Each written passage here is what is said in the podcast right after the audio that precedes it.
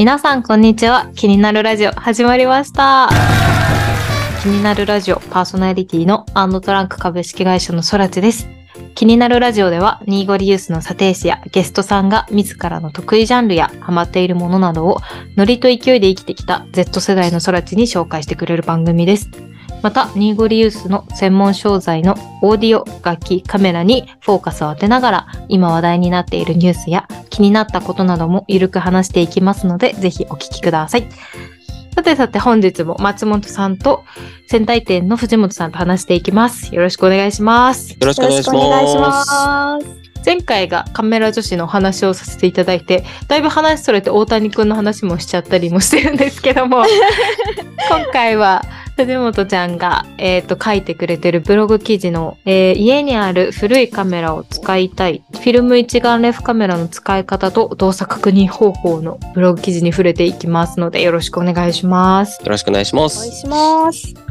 ちなみにこれの記事なんですけど、結構いい感じに PV 数撮れたんですよね、松本さん。そうなんです。実は Google のディスカバーっていうのにちょっとピックアップされまして、うんうん。日本、日本だけなのかな？まあでも、あのーカメラを調べてる人とか、カメラを気になってる人の、えっ、と、携帯に表示されるっていうコンテンツに選ばれたので、うん一気にこう、1日で何万件とかの PV がブーンと伸びたっていう、すごいですよね。ブログですねいやめちゃくちゃすごいと思います、これは。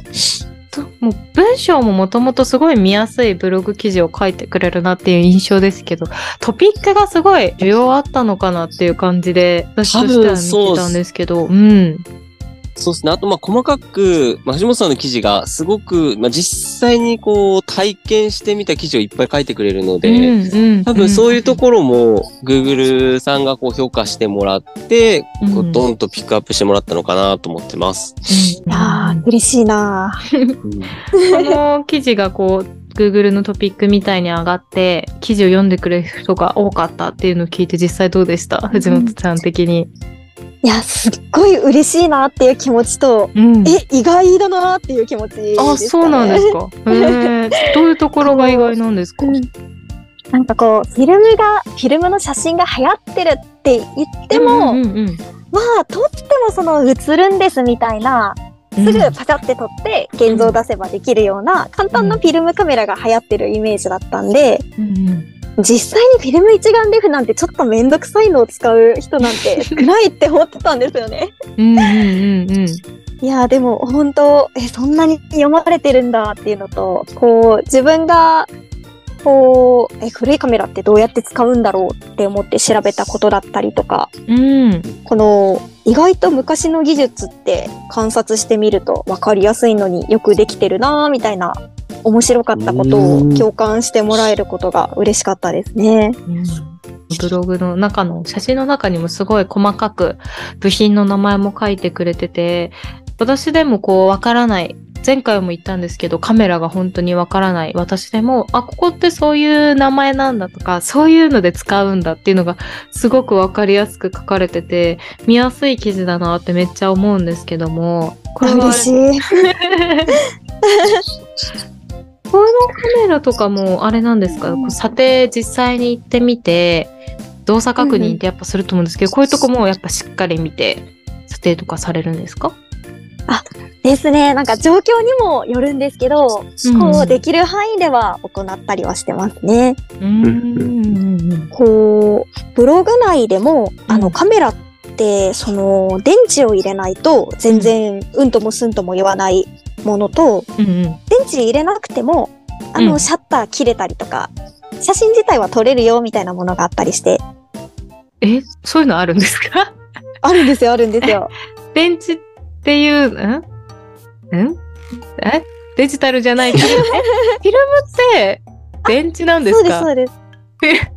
本当に全然わかんないな。フフィルムカメラ私も勉強して、すごいなって思ったんですけど、うんその、なんだろう、カメラで写真を撮るっていうイメージだったんですけど、うんうん実際には、あの、フィルム？フィルムがすごくて、うんうんフィルムを、あのーなんか黒い膜が入ってるじゃないですか、イメージ。うん。わかります。フィルムの中に。うん。あれが、こう、太陽の光とか受けると、うん。そこにバーって、もう映像がこう映されるようになってるんですよ。でカメラはもうただ単にもう真っ暗な箱みたいな感じで、うん。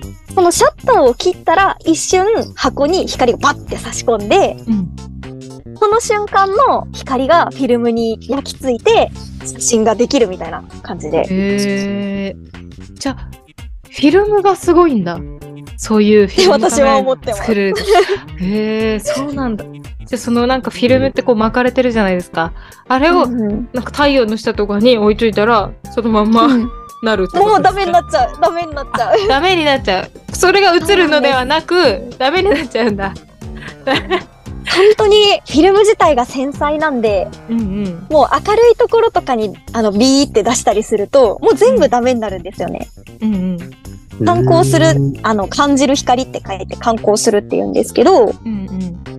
もうその一瞬の光でもうあの写真レベルの焼き付きが起こるんで、はあ。ちょっとでも明るいところでビーって出すと、もう全部真っ白になっちゃって、写真も撮るもクソもなくなっちゃうみたいな。うんそうなんですね。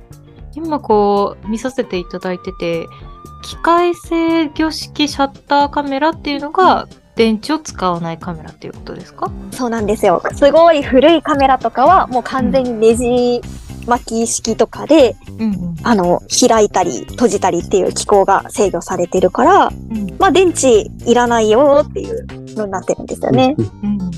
あのー映るんですっていうのは、あれは電池入ってますっけ、あれないですよね。あれあれ、電池入ってますあね、実は。入ってるんだ。あれもこう巻いてるから入ってないのかと思ってました。あ、そう。多分ふ、ふあれはどうなんだろうこれわかんないけど、フラッシュがついてるので映るんです、どっかは、実は。で、まああれも、たく、たかないは選べるんですけど、うんまあそのための確か電池だったと思いますね。へえー、そういうの。当時はめっちゃ使ってましたね。中学校、高校の時は。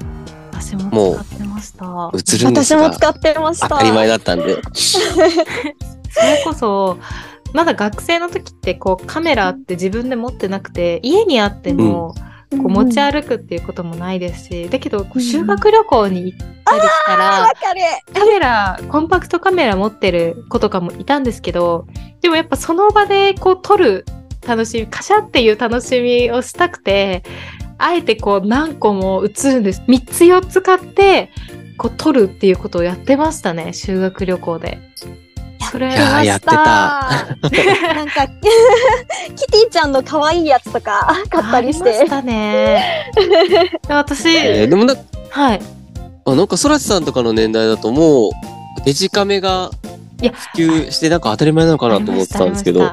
でも、こう中学生でこう持ってくってなくないじゃないですか。修学旅行とかの時って。ああ、そっか。持ってってもあるコンパクトカメラとかにはなってはいはいはいきますし、それこそ携帯を中学校の時持ってっちゃいけないですし、持ってなかったので、だからこう撮るっていうこともなくて、いやーなるほど。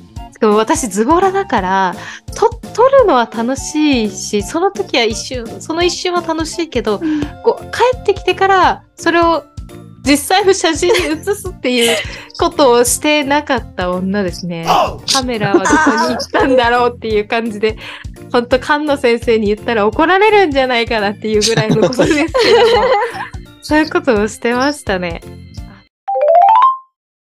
この結構いろんなカメラ、ここに載ってるんですけど、これキャノンの AE1 とか、ニコマットとかっていうのは、これは電池があるタイプで映るんですと一緒みたいな感じなんですか、そうですね。なんかあのーそのシャッターを切るの自体には電力はいらないけど、うん。そのカメラに内蔵されてる他の機能を使うのに電池が必要で、みたいなカメラもあったりするんですよ。他の機能、フィルターとかってことですか、うん、例えばここに載ってる、えーっと、機械制御式カメラ、うんうん。け機械制御式シャッターカメラうん。っていうので載せてるニコマートとかうんペンタックスのスポットマティックってやつは、うん。あの、カメラの内部に露出系っていう。機械が組み込まれてて、うん。それを動かすのに、あの、電力が必要なので、一応電池室があるよっていうのはあったりしますね。そういうのを使うために電池が入ってるんですね。そうなんですそうなんですよ。だからなんかもう、もうなんかぶっちゃけ電池室ぶっ壊れててもうんカメラ自体は撮れるし、露出系の別の、別売りのものを使っちゃえば問題ないよっていうカメラではありますね。じゃあ、そういう状態に。になってるカメラでも、じゃあ、うちとしては全然見るし、買い取りも可能っていう感じですよね。あれあ、もう全然、全然いけるってあの、ことですよ壊ね。れてても、もそもそもが大丈夫なんで。えーちょっとそれでも悩んでる人いたら使ってたんだ。ぜひ ぜひ。ぜひ。ぜひ へーそうなんですよ。そこで電力使ってるんですよ、あいつらは。ああ、そうなんだ。ちなみにこう、露出系っていうのは、あれですか、こううんうんファインダー覗くとメーターがあるっていうのが、そこでこう見えるってことなんですか？そうです。あのーうんなんかさっきカメラがうん。こう箱になってて、うん。一瞬開くかどうかですごい、うんあのー写真が撮れるって言ってたんですけど、うん。やっぱりこう、なんだろう、室内とうん屋外、すっげえ晴れてる屋外だったら、屋外の方が光が強いし、うん。屋外でも曇りの日と晴れた日だったら、こう暗かったり明るかったりするじゃないですか。うん。そうですね。そういうのに合わせて、こう、シャッタースピード、シャッターが開くスピードを調整したりとか、はい。こう、レンズの絞りって呼ばれる、こう、光が入ってくる穴の大きさを調整したりっていうのが、あの、必要で、はいはいはい。このうん、この組み合わせ、このスピードとこの穴の大きさの組み合わせっていうので、いい写真が撮れるか、綺麗な写真が撮れるかっていうのが決まってきてて、はあはあはあはあはあはあ。でへえ、面白いかも。そのちょうどいいんちょうどいいよーっていう値を教えてくれるのが、その露出系ってやつなんですよね。えー、初めて知った私、なんだろうっていつも思ってました。何を測る機械なんだろうと思って。えー実はそうなんですよ。じゃあそれを電池が、が、電池が必要ってことなんですね。電池が、電池が必要なんですよ。面白いないや、面白いんですよ。あ、そういうことかーって。なるほど、なるうほど。んじゃあ次、シャッターの話いきます？シャッターの機構チェック。シャッターが切れてもレンズの絞り場とシャッタースピードが調節できないフィルム一眼レフカメラで工夫した、を凝らした写写真が撮れません。これもなんか露出系に混ざっ、あ関係するんですか？絞り場？あ絞り場って。これがそうですね。あの、今さっき言ってた穴の大きさとか、シャッターのそのスピードってやつなんですけど、うんうんたまに、そのレンズの絞り羽、うん。うんえっ、と、穴の大きさを変える羽うんうん。とか、そのシャッターのスピード変えてみても、あのー変わんない、スピードが変わんないっていう壊れ方をしてるカメラがあるんですよね。そんあうん、そういうのもなっちゃうんだ。うんうん、うん。そういうのもあるんです、あるんです。うんうん。で、それだと、あの、なんだろう。たまたま撮れるそのスピード、その穴の大きさで、うんまあ写真自体は撮れるけど、例えば暗い時にうん。もう綺麗な写真が撮れなくて、暗めの写真がしか撮れなかったりとか、うんうんうんうん。もう暗い状態の穴で溜まってるから明るい時にあの困っちゃったりとか、ちょうどいいうんやつで撮れなかったりとか、あとなんかこう慣れた人とかは、うん。何ですかね、こう、面白い写真みたいなイメージで、うん。こう夜中の、うんあのー交差点とかうんうん。で、えーっと、すごい光の、光のなんて言ったらいいかな、しぐにゃーんってなった写真。はいはいはい、はい。光がぐにゃーんってなった写真とかかちょっ、とオーロラっぽい感じの感じかな。あそうですそうですんうんうん車がすごいシューって走ってるうん。のを長く撮った写真とか、イメージあるじゃないですか。うんうんうんうんうん。ああいうのも、あのーその、何ですかね、シャッタースピードとか、その絞りの羽を調節してあげたら、そのフィルムでも撮ることできて、へえ。結構あのーそこの調節ができないと、そういう面白い写真は、あのー撮れないから、まあそこもちょっとチェックしておいた方がいいよっていうところですね。なるほどね。あああだから、その、ああ、なんか、本当に知識ないから思ったことなんですけど、こうその絞り羽がうんうん。開いて閉じてでこう写真が撮れる、光を入れる、閉じる、開く、閉じる、開くの速さがシャッタースピードであって、それをカメラのいろんな企業さんはめっちゃスピードを速くするのに技術をすごいやってるってことなんだ。やってる、やってたり、シャッタースピードを上げるのにすごい頑張ってるんだ。そういうことなんだ。頑張ってたり。そう、そのスピードの、なんだろう、段階を増やしたりとか、あうちはこんなに細かく調節できますよとかやったりとか。あ。高いカメラはそこがやっぱり高性能。なんですか？うんうんうんああ、でもなんか、大体同じシャッタースピードには落ち着いてきてますね。なんかあ、こう。何種類かで落ち着いてきたりとかう。んうんうんうんなんですかねえー高いカメラは何が違うんだろ 確かに。ほとんど同じだったらね、なんかカメラによっての個体差も金額もそんなに変わらないのもあるけど、うんうんただでも中古だと結構ね、このカメラはすごく人気あるけど、このカメラはそんなに人気がないから、あんまり高くないとか、うんやっぱあるの。なんか違いは、なんだ、ネームバリューとかなのかな？ああ、それもありそうですよね、結構。れもありそうですね。そう、高いレンズとかは、その、何ですかね。さっき言った穴の大きさを変える。うんうんその大きさを変えられる、えっと、値がすごい特殊だったりとか、うんうんはいはい。その大きく広げられれば広げられるほど、あ、どうだったかな？ですね。お広げられれば広げられるほど、こう明るくふわーっとした写真が撮れるんで、うんこう、当時の方々にはすごい人気で、今でもちょっと高くなってたりとかはするみたいですね。うーん、そうなんですね。ちょっと話似たようで似てないんですけど、ソラチ、今回ちょっと一つ勝手に企画持ってきたんですよ。